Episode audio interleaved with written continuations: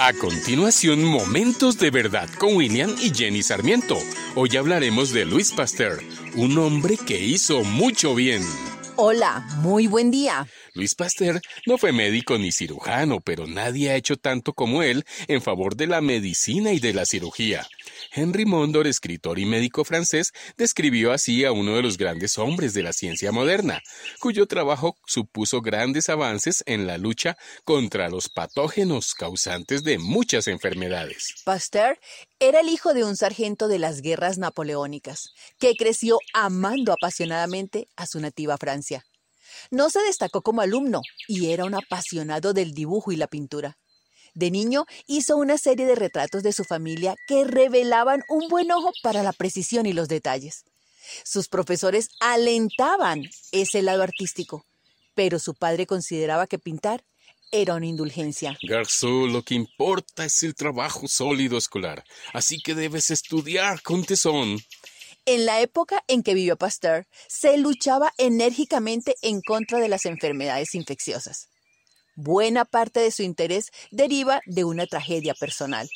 De sus cinco hijos, tres murieron de tifus en su infancia. Empezó su carrera en química con un empleo en la universidad y pronto empezó a realizar grandes descubrimientos.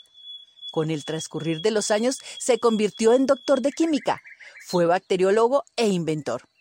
Las vacunas que desarrolló han protegido a millones de personas. Al entender que los gérmenes causan enfermedades, revolucionó la atención médica y encontró nuevas formas para hacer que los alimentos que consumimos no nos hicieran daño a través de la pasteurización. Ese fue su primer gran logro desarrollado, cuando en 1856 empezó a estudiar la fermentación aplicada a la conservación del vino y de la leche. También demostró que durante dos mil años la gente había creído que la vida aparecía espontáneamente, de manera que, por ejemplo, las pulgas salían del polvo y los gusanos de la carne muerta. Además, que las enfermedades brotaban de adentro del cuerpo y cuando los humores se desequilibraban. Pasteur finalmente mostró que los microorganismos no se formaban espontáneamente y demostró también que todo ser vivo procede de otro ser vivo anterior. Fueron muchos los avances que se lograron a través del esfuerzo, pasión y amor por su trabajo, que aún hoy disfrutamos de esos grandes avances. Y a esto es lo que hemos sido llamados, a hacer el bien.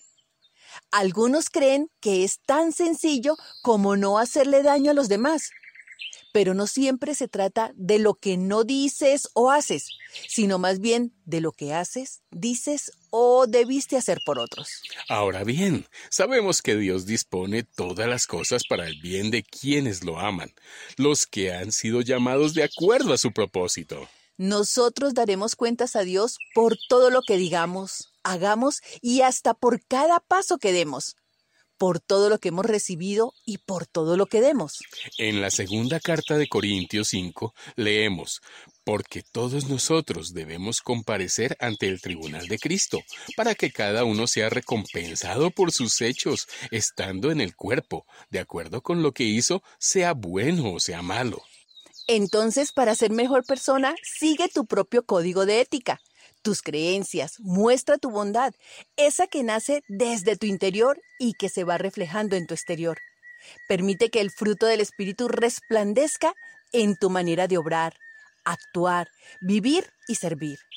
La vida no siempre será color de rosa. Tendremos que pasar por ríos, valles y hasta desiertos, pero cada trayecto, con cada uno de ellos, la actitud que tomemos nos ayudará a salir más rápido, mejores preparados y quizá nuestro legado sea más duradero. Te invito a orar.